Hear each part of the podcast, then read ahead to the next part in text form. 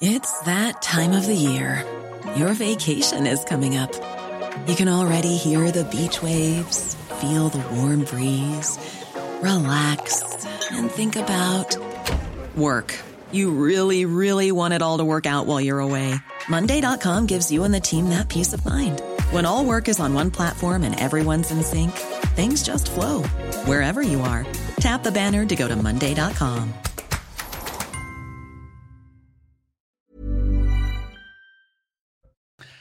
25 joueurs pour une troisième étoile. Didier Deschamps a dévoilé le nom de ceux qui feront le voyage pour le mondial au Qatar. Une liste élargie, mais sans grande surprise, vous le verrez dès le début de ce journal.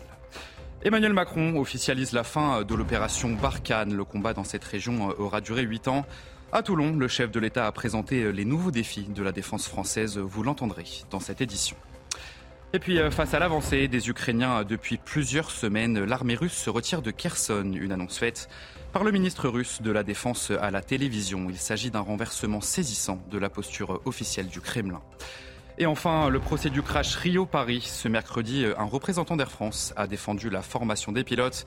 Air France et Airbus sont jugés depuis le 10 octobre pour homicide involontaire 13 ans après le crash qui avait coûté la vie à 228 passagers et membres d'équipage.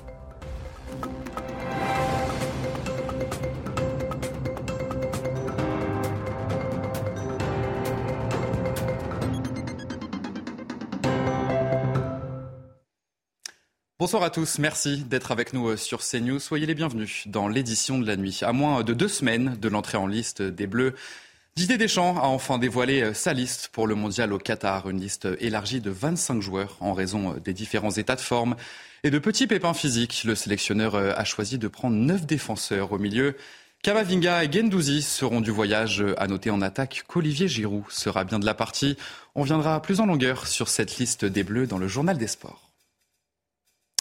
Dans le reste de l'actualité, Emmanuel Macron confirme la fin de l'opération Barkhane. Le chef de l'État a présenté depuis Toulon les nouveaux défis de la défense française. Il a également précisé que la nouvelle stratégie en Afrique sera finalisée d'ici six mois. On écoute le chef de l'État.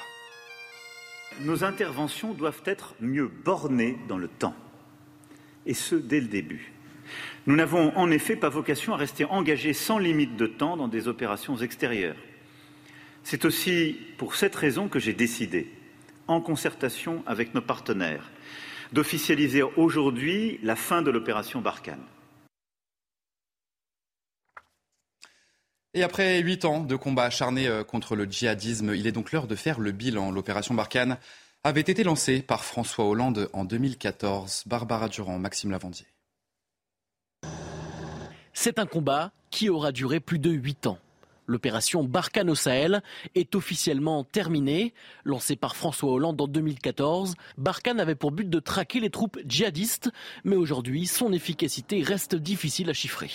Les forces armées ne communiquent pas sur le nombre exact de djihadistes tués dans la région. Seule information révélée, la mort du fondateur d'Al-Qaïda au Maghreb islamique, Abdelmalek Drougdal, en janvier 2020. La France a également payé un lourd tribut pour cet engagement, puisque l'on compte 58 soldats français tués pour les 5500 déployés au plus fort de l'opération. Sur place, quelques 3000 soldats sont encore présents au Tchad, au Burkina Faso et au Niger, mais cette présence militaire française provoque de fortes tensions dans la région. Ce fut déjà le cas au Mali en 2020. La France avait annoncé son retrait du pays, chassé par la junte au pouvoir. Il y a moins de trois mois, le 15 août, les derniers soldats français quittaient le sol malien.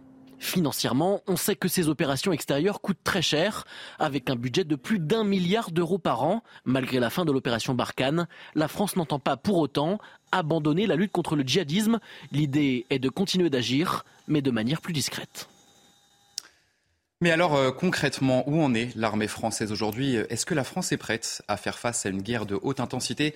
Est-ce qu'elle en a les moyens, tout simplement En tout cas, pour le général Pierre de Villiers, la réponse est oui. On voit tout ça avec Sophia Dolé. La France, engagée dans un conflit du même ordre que la guerre russo-ukrainienne, peu probable pour les experts. En cas d'attaque, la France pourra compter sur ses alliés, de l'OTAN notamment. Actuellement, les regards se tournent vers la région Indo-Pacifique. Je ne pense pas qu'il euh, y ait une menace euh, directe. Euh, celle qu'on va se dessiner, effectivement, ce sont la, c'est la, la, rivalité entre la Chine et les États-Unis dans le Pacifique qui préfigure avec une forte probabilité une guerre de haute intensité dans laquelle on se entraîné. Aujourd'hui, l'atout de la France est sa souveraineté en matière d'armement.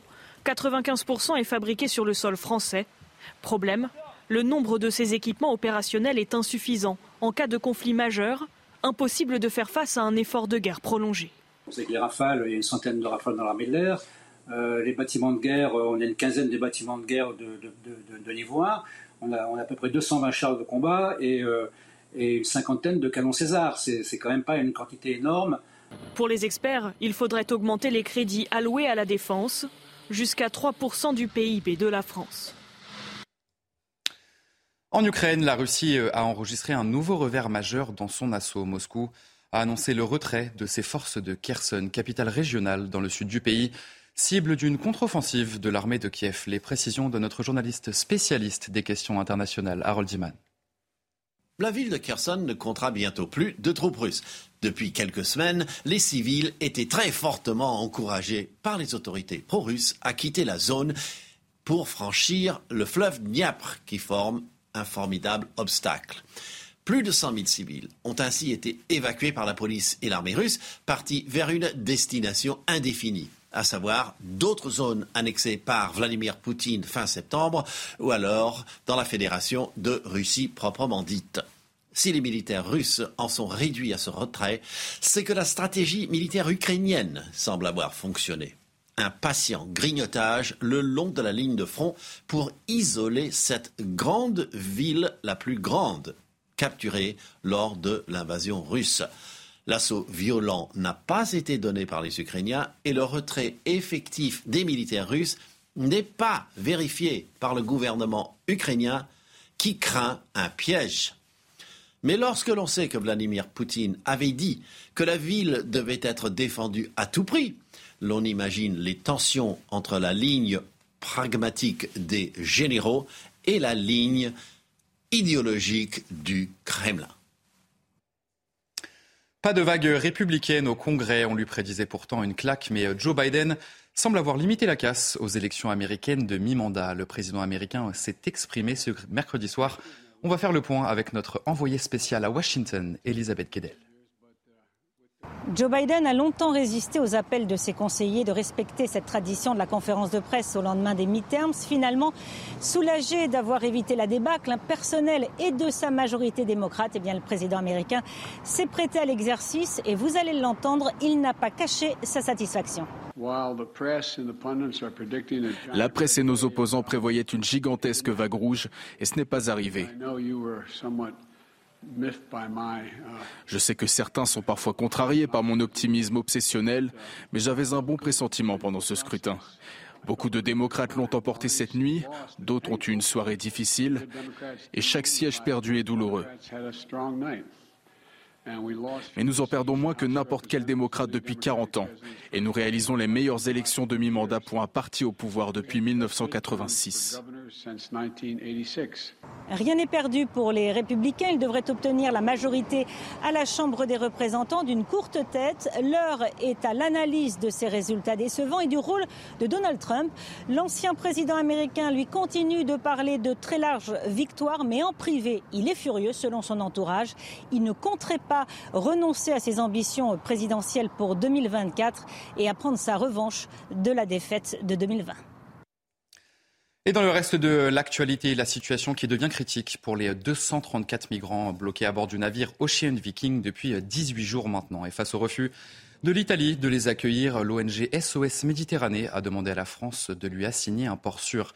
Mais concrètement, qu'est-ce que cela veut dire? Ces migrants vont-ils pouvoir réellement entrer sur le territoire français? Le sujet est signé Régine Delfour. L'état de santé des 234 migrants à bord du navire humanitaire Ocean Viking devient des plus préoccupants. Face à l'urgence, l'ONG SOS Méditerranée a demandé à la France de lui assigner un port sûr. En droit maritime, la notion de port sûr résulte d'une convention internationale qui garantit avant tout la sécurité des personnes rescapées, comme nous le précise l'avocat Sébastien Lodgiter, spécialiste en droit maritime. Elle est définie par l'Organisation maritime internationale comme l'endroit où les opérations de sauvetage sont censées prendre fin et où la sécurité des personnes secourues n'est plus menacée, où les besoins humains fondamentaux peuvent être satisfaits et où des dispositions peuvent être prises pour assurer le transport des personnes secourues vers leur prochaine destination ou leur destination finale. Secourus dans les eaux internationales au large de la Libye, ces migrants auraient pu être accueillis dans un pays plus proche qu'en Europe il aurait été concevable de prendre en compte les eaux tunisiennes, puisque c'était les eaux les plus proches, mais que les migrants ne veuillent pas présenter une demande d'asile en Tunisie, mais plutôt dans un État européen. Ce qui expliquerait pourquoi le capitaine, sous sa propre responsabilité, a considéré qu'en fait, il appartenait d'aller soit en Italie, ce qui apparemment a été sa première approche, soit éventuellement en France. L'Ocean Viking, actuellement dans les eaux internationales, se dirige vers la Corse. Et dans l'actualité également, la bronchiolite qui bat des records euh, d'hospitalisation en France. Le plan d'urgence a été déclenché à l'hôpital. Santé publique France précise que les euh, passages aux urgences ont euh, atteint des niveaux inédits, jamais enregistrés depuis plus de dix ans maintenant. Au Sénat, le ministre de la Santé a affirmé que tous les moyens étaient déployés pour faire face justement à cette épidémie inédite.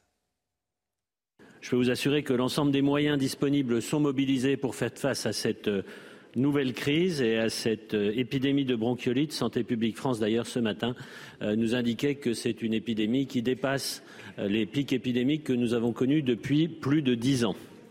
D'ailleurs, pour accompagner euh, cette, euh, cette information, j'ai décidé ce matin, en complément de tout ce qui était déjà mobilisé, de déclencher le plan hors sang spécifique à cette épidémie pour renforcer encore les moyens des, des ARS et permettre que l'ensemble de l'hôpital puisse se concentrer sur euh, ce problème particulièrement aigu aujourd'hui. Une réunion du bureau de l'Assemblée s'est tenue ce mercredi matin pour statuer sur la tenue à porter dans l'hémicycle. Avec veste et cravate obligatoire, l'Assemblée nationale va-t-elle instaurer un dress code dans l'hémicycle? Et si oui, euh, qu'en pensez-vous? À Aix-en-Provence, Stéphanie Rouquier, Karine Bouteloup. François Ruffin en maillot de foot, Philippe Gosselin en tongue ou Jean Lassalle en gilet jaune. Ces extravagances vestimentaires au sein du Palais Bourbon ont créé la polémique.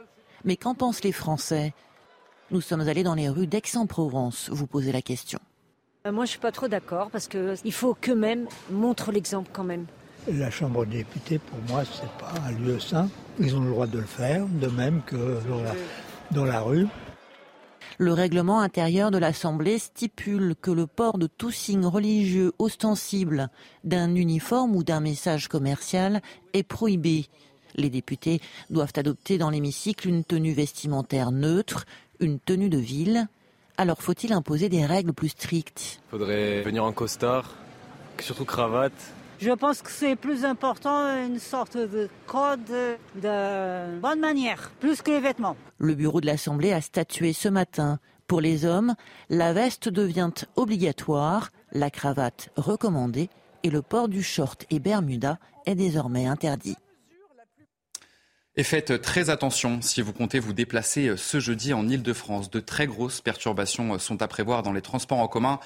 À Paris, euh, cinq lignes de métro seront totalement fermées. Les, Parisiens doivent donc s'adapter. Et vous allez voir que certains ont déjà pris toutes leurs précautions à la gare Saint-Lazare. Yael Benamou, Marion Bercher. C'est une journée qui s'annonce très perturbée dans les transports en commun parisiens ce jeudi. Le mot d'ordre de la RATP, zéro métro et zéro RER. Neuf lignes de métro seront euh, fortement euh, perturbées. Et attention, certaines stations ne seront pas desservies. Cinq lignes ne fonctionneront euh, pas du tout. La 12 fait partie du lot. Nous sommes devant la gare Saint-Lazare, une gare desservie par la 12 normalement. Alors comment vont faire demain les usagers pour se déplacer? Élément de réponse avec les images de Marion Berchet. Je vais essayer de prendre le métro très tôt en espérant qu'il y en ait un sur deux ou un sur trois ou un sur quatre. Alors dans notre entreprise, il y en a les techniciens et ils vont être en chômage partiel et nous, les commerciaux, on va, on va faire du télétravail. Je prendrai mon transport habituel, c'est le vélo électrique. Demain, du coup j'ai décalé mon voyage, je devais partir demain pour un rendez-vous chez le notaire, je suis passé euh, bah, aujourd'hui. Je dors chez mon frère et du coup demain, euh, demain ça me permet d'être libre euh, et de ne pas avoir à prendre les transports en commun. Si vous prenez le bus ce jeudi, 2 sur 3 en moyenne circuleront sur l'ensemble du réseau. Le RER e sera aussi euh, fortement euh, perturbé. Du côté de la SNCF, eh les TGV devraient être épargnés par euh, cet épisode de grève, tandis que les intercités devraient être légèrement impactés. Et actualité judiciaire à présent, les suites du procès du crash Rio-Paris. Ce mercredi, Un représentant d'Air France a défendu la formation des pilotes. La compagnie aérienne française et Airbus sont jugés 13 ans après le crash du vol AF447 pour homicide involontaire. Le 1er juin 2009, un Airbus, un Airbus A330 d'Air France s'était abîmé dans l'océan Atlantique, entraînant la mort des 228 personnes à bord. Au tribunal correctionnel de Paris, les précisions de Noémie Schulz. Pour représenter Air France, jugé en tant que personne morale, la compagnie aérienne a missionné un de ses anciens pilotes et instructeurs. À la barre, cet homme de 63 ans répète dans des termes parfois nébuleux que les trois pilotes aux commandes le jour du crash avaient suivi toutes les formations nécessaires, s'étaient entraînés en simulateur, bref, étaient armés pour faire face à toutes sortes d'avaries. Bien sûr, la panne réelle n'arrive jamais exactement dans les mêmes conditions, reconnaît-il, mais on s'adresse à des professionnels à qui on donne une méthode à mettre en œuvre, un discours très rodé qui n'a n'a pas manqué d'agacer les proches de victimes qui dénoncent la langue de bois d'Air France. On est, euh, clairement sur un, déni. Hein. Euh, mais, c'est ce qu'on entend de l'ensemble des, des, acteurs aéronautiques depuis le début de ce procès. Aucune remise en question à aucun moment, même sur quelque chose qui finalement n'aurait plus que peu d'impact aujourd'hui dans le procès. Rien du tout. Tout était parfait et rien n'a ça aurait été à refaire, on aurait fait exactement la même chose. L'interrogatoire d'Air France va se poursuivre ce jeudi avec notamment les questions qu'on imagine nombreuses de la part des avocats de partie civile. Lundi et mardi, la semaine prochaine, ce sera au tour d'Airbus d'être interrogé par le tribunal. Et enfin, euh, Starmania, l'opéra rock composé par Michel Berger, a fait euh, son grand retour à la scène musicale de Paris. Plus de 40 ans après euh, les premières représentations, cette version actualisée était très attendue. Sophia Dolé, Nicolas Winkler. Quand on arrive en ville. Des tubes légendaires, des mélodies qui ont fait vibrer toute une génération. Starmania est de retour et l'attente est grande, tant pour ceux qui ont pu voir l'original que pour la nouvelle génération. Il y a la Madeleine de Proust, évidemment, où on, a envie de retrouver des, euh, des, des, des des clins d'œil aux anciennes versions J'ai été élevée dans euh, la variété française et donc ça fait partie des, quand même des grands classiques. J'aurais voulu être un artiste. Et à la sortie, le public est conquis. L'opéra rock n'a pas pris une ride. 43 ans après sa première représentation, Starmania résonne particulièrement dans l'actualité. C'est fantastique, la mise en scène est exceptionnelle, le, tout, tout, est formidable. Ce qui est intéressant aussi, c'est de... Euh, bah, de voir que euh, cette pièce, enfin, ça a été monté en 79 et que finalement, euh, bah, tout ce qu'il raconte, c'est encore hyper actuel. À la scène musicale aux portes de Paris jusque fin janvier, l'Opéra Rock prendra ensuite la route pour une tournée à travers la France, la Belgique et la Suisse. C'est la fin de votre journal. Tout de suite, votre journal des sports. Et on commence ce journal des sports euh, avec la liste des 25 joueurs qui iront au Qatar. Trois gardiens, neuf défenseurs, six milieux de terrain et sept attaquants pour défendre le titre de 2018. Pas de grande surprise dans une liste impactée par les blessures de Paul Pogba et N'Golo Kanté. Euh, le sélectionneur Didier Deschamps est revenu sur l'état de forme de Karim Benzema et sur l'objectif au Qatar. On l'écoute. J'ai échangé avec Karim, bien évidemment, euh, pour avoir les tenants et, les aboutissants. Évidemment, s'il n'est pas sur le terrain, c'est qu'il a eu un petit souci. Euh, les, staffs médicaux ont échangé euh, ensemble. Il n'y a pas d'inquiétude par rapport à sa, situation, par rapport aux échéances qui sont les nôtres. Moi, j'ai confiance en ce groupe et je suis sûr qu'il va tout faire pour euh, voilà, euh, livrer bataille. C'est compliqué, euh, je ne vais pas vous reprendre les statistiques, l'historique ou quoi que ce soit. C'est la plus grande compétition. Il, faudra qu'on soit à fond. Mais on va y être. Les joueurs vont tout faire.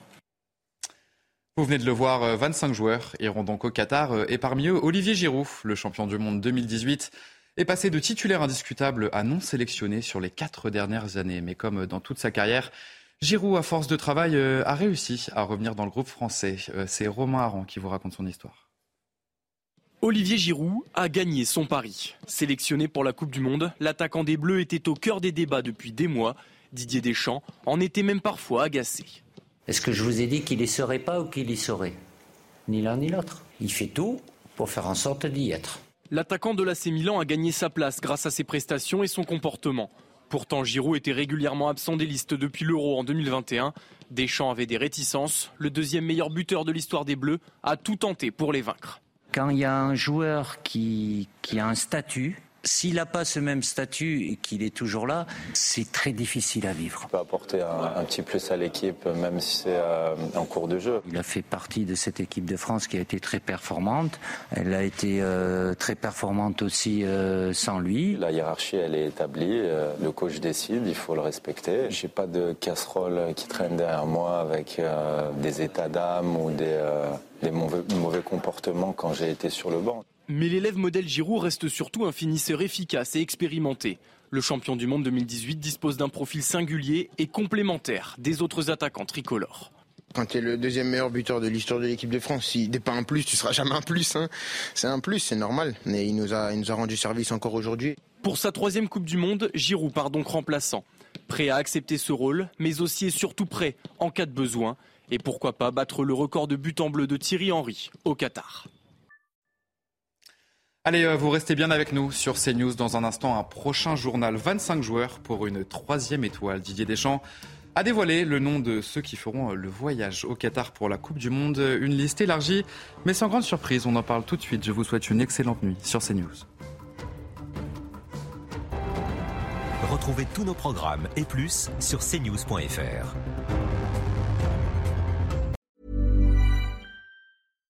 Hi, I'm Daniel, founder of Pretty Litter. Cats and cat owners deserve better than any old-fashioned litter. That's why I teamed up with scientists and veterinarians to create Pretty Litter. Its innovative crystal formula has superior odor control and weighs up to 80% less than clay litter. Pretty Litter even monitors health by changing colors to help detect early signs of potential illness. It's the world's smartest kitty litter. Go to prettylitter.com and use code ACAST for 20% off your first order and a free cat toy. Terms and conditions apply. See site for details.